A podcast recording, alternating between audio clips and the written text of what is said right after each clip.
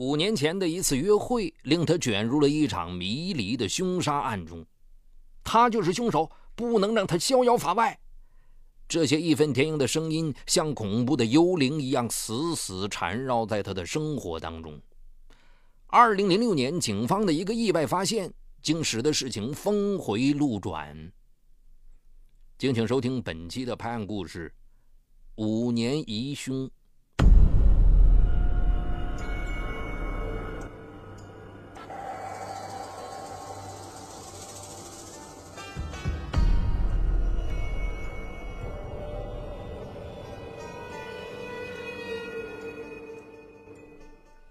对于四十二岁的魏行民来说，二零零一年八月一日是他噩梦开始的第一天。那晚十点多，他曾悠闲地到郊外的一处空地上纳凉。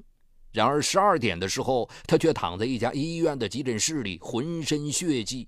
更令他想不到的是，次日一早，两位威严的警察就站在他的床边，严肃地说：“你被列入一桩凶杀案当中的重点怀疑对象，请协助我们调查。”魏行民犹如当头一棒，表情一瞬间就被冰冻了。原来，这天清晨五点钟左右，一位老农偶然间发现了位于郊区附近的稻谷地里有一具裸体女尸，随即老农惊慌报警。经查，死者名叫古岑，被钝器击打致死，随身物品已不知去向。荒郊野外，死者深夜出现于此，极可能是赴熟人之约。可这个熟人是谁？又是谁抢劫并杀人？疑点重重，令办案民警困惑不已。然而，就在此时，警方突然接到知情人举报：案发当晚，一辆黑色小轿车在现场附近停过很长时间。于是，以车找人，顺藤摸瓜，警方很快将魏行民纳入嫌疑人的范围。现年四十二岁的魏行民。大学毕业后，分配至一家大型企业就职。不久辞职下海经商，因为颇具经营头脑，他的广告公司生意十分红火。两年中，他一跃成为四家广告公司的老总。一九九六年，魏行民与一位企业工人梁慧颖结婚，婚后感情和睦平淡。但警方通过走访后得知，魏行民与古岑的关系也非同一般，两人在出事的当晚曾有过接触。你与古岑在八月一日的当晚都干了些什么？警方在确定死者身份为古岑之后，直言不讳地询问魏行民：“呃，没没干什么。”魏行民目光躲闪，声音小得像蚊子哼哼。你和古岑是什么时候认识的？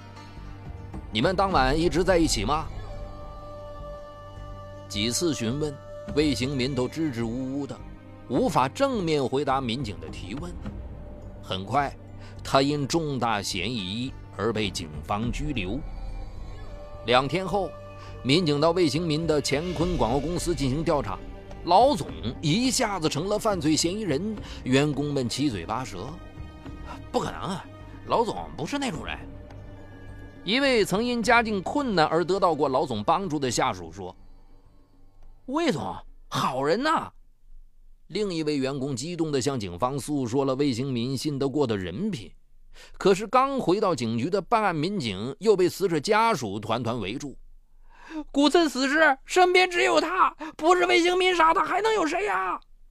家属们情绪很激动，于是。严惩凶手啊！不能让他逍遥法外。魏总不可能杀人，魏总是好人。这两种截然相反的声音混杂在一起，顿时让这起荒郊血案变得异常复杂起来。可是，案发现场除了一根钢管以外，并未发现其他有价值的线索。古森被发现时全身赤裸。身边衣物和随身物品全部不翼而飞，你要老实交代问题。我我坦白，我该死。在心理攻势持续了半个小时后，咬紧嘴唇的魏行民终于蹦出了一句话：“那晚，我们正在草地上聊天时，突然背后过来三个人，拿着钢管袭击我俩，我被打晕了。醒来后发现他已经身体冰凉。魏兴民的交代仍使警方不能排除其身上的嫌疑。根据法医鉴定，古琛在死前衣服就被人脱掉。魏兴民为什么非要说他醒来后发现其衣服被人脱光呢？难道他还在隐瞒重要情况？随后，经过几番过招，魏兴民终于吞吞吐吐地向民警彻底坦白：“其实我我和古森是通过业务关系认识的。八月一号晚上，我们开车。”外出约会，当时两个人都比较激动，嗯，随便找了一处空地就亲热起来。背后有几个黑影靠近，接着我先被人打晕了，什么也不知道了。醒来后发现他已经断气。我以前没见过死人，所以当时很害怕，就逃跑了。以前我没说实话，是因为羞于启齿，害怕我妻子知道这事儿之后追问我。我没我没杀人，求求你们把我放了吧。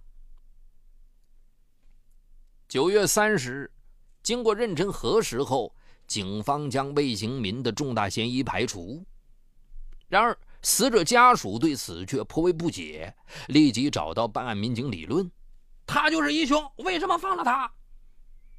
魏行民处在尴尬中，回到家里。从昔日的老总到嫌疑犯，魏行民恍若在梦中。他不知接下来该怎么面对贤惠的妻子，以及以后的人生之路。当天下午，魏行民回到自己家里，但出乎意料，妻子却不在家。看着满屋灰尘和冷锅冷灶，魏行民直掉眼泪。由于尴尬和理亏，他脑海里一片空白，呆呆地在黑暗里坐了一夜。第二天下午，妻子梁慧颖终于回来了。本以为回家后会遭遇妻子疾风暴雨般的发泄，可妻子却一言不发，连看他都没看他一眼，只是默默地忙碌着家务。晚饭时，魏兴民与妻子主动搭讪上去盛饭，可梁慧颖却一把将他推开。自觉有愧的魏行民扑通一声跪在妻子面前：“小杨。”你骂我吧，我错了，我该死。妻子泪流满面，咬着牙说了句：“还回来干什么？这不是你的家。”随即，满脸怒气与泪痕的梁慧颖抱着枕头去了另一个房间。妻子隐瞒在外有情人的事实，并与其幽会时出了命案，还一度被警方当成疑凶。这种事情，无论哪个妻子碰上，都是致命的打击。平时内向本分的梁慧颖根本不能原谅丈夫。魏行民也甚至无言再向妻子解释什么，独自躺在床上一夜无眠。日子在尴尬和苦涩中变得漫长起来。魏兴民回忆起与古森的那段交往，真是悔不当初。魏兴民与古森是在一次广告业务峰会上认识的。那次，古森清秀的容貌与落落大方的举止给魏兴民留下了深刻的印象。不可否认，下海后的魏兴民逐渐与身边一些大款朋友的高质量生活靠拢，朴实与内向的妻子与乖巧漂亮的情人相比，逐渐失去了吸引力。他的心开始慢慢漂移摇曳了。同时，面对高大帅气、事业有成的魏行民，古村也很快坠入了情网。那天晚上，碰巧梁慧颖出差未归，魏行民便约了古村一起去郊外纳凉。谁料想，他们的这次幽会却酿成了一场灾难。魏行民幸免于死，可从此却生不如死。虽然和妻子仍然处于冷战之中，魏兴民还是强打精神去公司上班。谁料想，前脚刚踏进公司的门，后脚秘书赶紧贴上来：“魏总，已经有五家企业要求取消和我们的合同，有的已经去接洽别的广告公司了。还有，别说了。”魏兴民烦躁地挥挥手，让他出去了。好事不出门，坏事传千里。看着个别员工窃窃私语的样子，魏行民把自己关在办公室里整整一天。为了忘却生活上的阴影，魏行民发疯地把全部时间投入到工作中。但是冷遇和热讽像幽灵一般甩扯不掉。一次，心情郁闷的魏行民想找一个好友到酒吧去玩。当他开车来到朋友家敲门时，好友的妻子却一改昔日的热情态度，冷冰冰地扔下一句话：“你走吧，我老公说了，以后再也不会跟你这种人来往。”刺耳的言辞羞得魏行民无地自容，夺路而逃。朋友远离，生意场上的伙伴也是冷嘲热讽。一天中午，魏兴民出于生意考虑，在一家酒店宴请几位客户。席间，客人们颇感兴趣的话题，却始终是魏兴民的尴尬境遇。哎呀，案子啥时候能破呀？他们经常找你麻烦吧？客人们品着酒，说着一些含沙射影的话，使得魏行民的脸上红一阵白一阵。三个月后，魏行民悄悄把经营的公司关闭了。他心里明白，再这样下去。自己迟早是会崩溃的。从此，他刻意封闭了自己，整天待在家里，不敢出门。魏行民一下子从生意圈里面消失了。有人说他潜逃了，有人说他已经离婚。藏在浮华背后的魏行民，仍被一些密密麻麻、像刀子一般的流言包围着。二零零二年春节。满心真诚的魏行民早早买了礼物，准备等年初二那天全家一起去探望岳父岳母。可谁知到了那天，妻子领着儿子出门时，只抛下了一句话：“你去了，反而都不开心。”一瞬间，魏行民恨不得地上有个洞让自己钻进去。贤惠的梁慧颖也提出过离婚，但因魏行民拼命反对，她也没有再坚持。魏行民心里很明白，他们夫妻间的关系再也回不到从前了。以前魏行民有个头疼脑热，梁慧颖总是陪在他身边嘘寒问暖。他印象深刻的是那年冬天自己患病住院，医生要求每隔一小时测量体温并喂一次水。没有暖气的病房里，梁慧颖只穿着一件薄薄的毛衣守在他身旁。最后，他竟然累得也发烧住了院。然而自出事后，梁慧颖很少与丈夫讲话，即便说，眼睛也并不看他。魏行民清楚，妻子鄙夷自己的是那一夜风流，而且他不仅葬送与妻子的幸福，也与儿子产生了隔阂。儿子不让他去学校接，总是懂事的说：“我自己能回家，我已经长大了。”听得魏行民的心都要碎了。困在家中无事可做，魏兴民只好在互联网上打发时光。每次魏兴民在网上浏览到男女亲热的图片时，都会神经质的将电脑猛烈的强行关机，不敢再看屏幕一下。记忆深处恐怖之夜的景象频频闪现眼前，让他不寒而栗。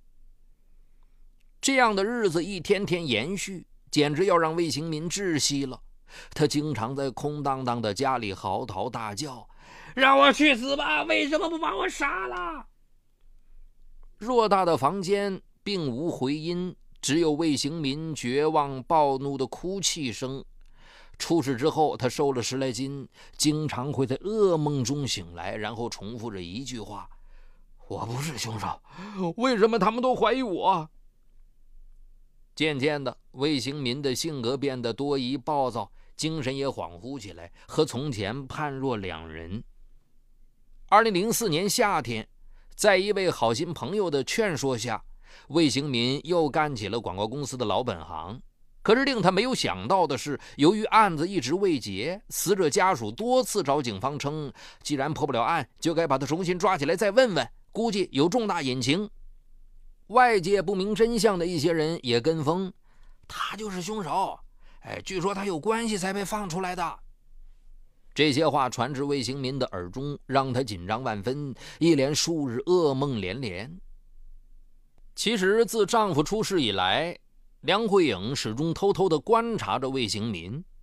丈夫陡然消瘦下来，她也感到心痛。但转念一想，丈夫背叛自己，在外偷养情人，就会恨得牙根痒痒。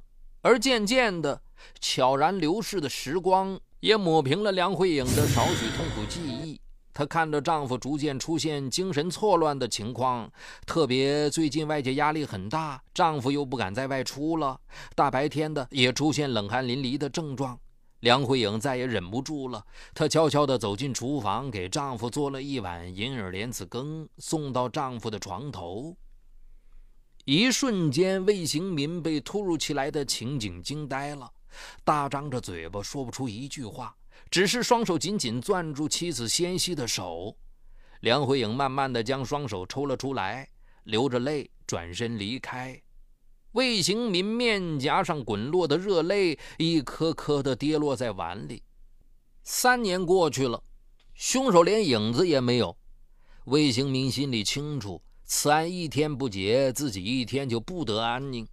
在良心与道德深处，他深深意识到自己对不起古岑，但他又做不了什么，只能将一切寄希望在警方身上，相信政府会还他一个清白。岁月在更迭中行进，一晃到了二零零六年。这期间，魏行民依然痛苦而屈辱地活着，沉重的思想包袱让他苍老了许多，生意也不冷不热，他的日子丝毫没有起色。直到今年三月十二号这天，正在办公桌前发呆的魏行民突然接到警方电话：杀害古岑的凶手被抓住了。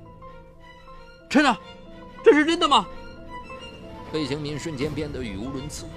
接着，他发疯似的冲出屋子，朝公安局的方向狂奔而去。原来，五年悬而未破的八幺裸尸案，一直让参与承办该案的民警如鲠在喉。他们想憋着一口闷气，不破此案誓不罢休。悄悄排查线索的工作，一刻也没有停止过。二零零六年的春节前夕，细致的办案民警从一名已判死缓的罪犯嘴里，得到了非常有用的线索。据这名叫石包强的罪犯供述，二零零一年八月一日晚，他与其他两名同伙外出盗窃，归途中偶然看见路边停着一辆小轿车，还听到附近的稻谷地里传出异样的声音，悄悄地拨开草丛偷看，发现一男一女正在亲热。他们想，半夜三更偷偷摸摸干这种事情的，一定是有钱人，于是就潜伏过去。趁魏行民在接手机的时候，他们一下子冲上前去，手举一根钢管，重重地朝魏行民和古岑的后脑勺先后打去，狂砸数下后，见两人倒下一动不动了，便抢了一部手机和二百多元现金，趁着茫茫夜色匆匆逃离。听完警方的全部情况介绍后，魏行民在审讯室外的走廊里嚎啕大哭。魏行民忘记自己是怎么回家的。回去后的他开始疯狂的给一个个亲戚朋友打电话。当魏行民忙完这一切，转身才发现妻子就站在自己身后。小颖，我是清白的。此时的梁慧颖满脸泪痕，什么话也说不出，只是哽咽的一个劲儿的哭。魏行民走过去，紧紧的将妻子搂进怀里。第二天一早，魏兴民悄悄地来到古村的墓地，他恭恭敬敬地献上了一束白雏菊。他知道，只有到这一刻，自己的良心才会安稳了。经历五年炼狱般心灵折磨的魏行民，仿佛对人生有了新的认识，浮躁和薄情通通一扫而光。今后的人生路，他一定要扎扎实实地走。梁慧颖也在泪水中原谅了丈夫。她知道魏兴民已经为曾经的这一夜荒唐付出了沉重代价。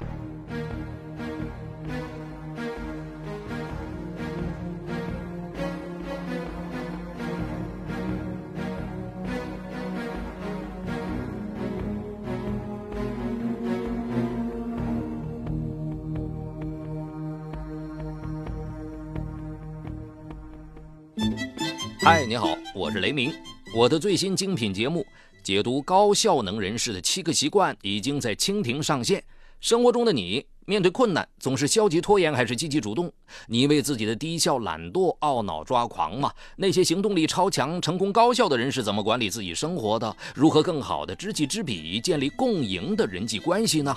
就在蜻蜓 FM 搜索“高效能人士”，开启你的高效能生活。